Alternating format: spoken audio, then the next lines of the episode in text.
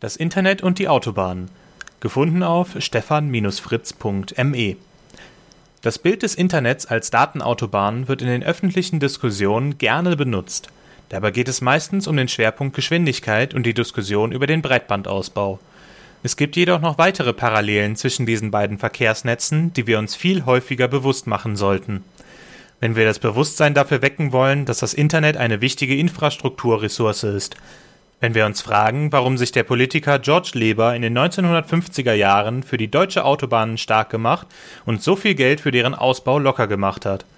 Und warum das heute keiner tut, obwohl es doch um unsere Wettbewerbsfähigkeit geht und die Politiker stattdessen probieren, die Investitionen auf die Wirtschaft abzuschieben. Wenn wir uns vor Augen führen, dass die Datenautobahn nichts dafür kann, wenn auf ihr Müll transportiert wird, der uns Menschen schadet.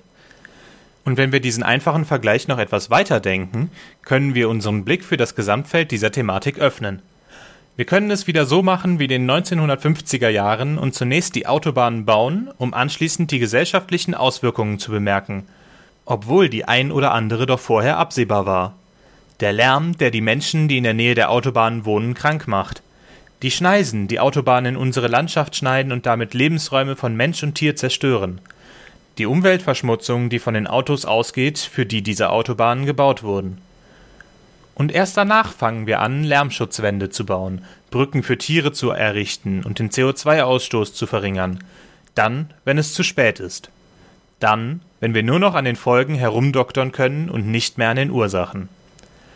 Wir sollten uns also Gedanken machen, ob wir erst die Autobahnen und dann die Lärmschutzwände bauen, oder ob wir versuchen, in der digitalen Welt einen Schritt zu überspringen. Überspringen würde bedeuten, dass wir ein paar Fehler gar nicht erst machen und damit auch nicht im zweiten Schritt korrigieren und reparieren müssen. Indem wir uns, um beim Beispiel Auto zu bleiben, also mit Elektroautos, Carsharing und Integration von Individual- und öffentlichem Verkehr von Anfang an beschäftigen. Doch die ernüchternde Erkenntnis lautet, anscheinend können wir Menschen das nicht.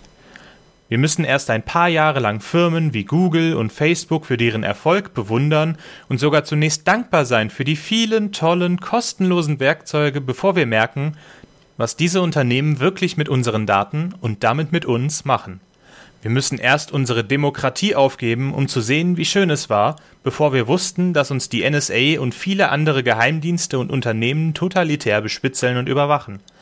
Wir müssen erst den Anti-Digital-Fanatikern genügend Argumente liefern, damit sie sich lautstark wünschen können, wir sollten wieder auf den Bäumen hocken. Übrigens wollten das die Grünen auch mal. Damals, lange bevor sie das erste Mal an die Macht gekommen und inzwischen zu unseren ökologischen Gewissen geworden sind. Dabei wäre es doch schön, wenn wir diesmal keine Lärmschutzwände bauen müssten, sondern in der digitalen Welt direkt bis zum Kern vordringen könnten. Denn so könnten wir gemeinsam eine digitale Welt aufbauen, die uns Menschen mehr nutzt als schadet.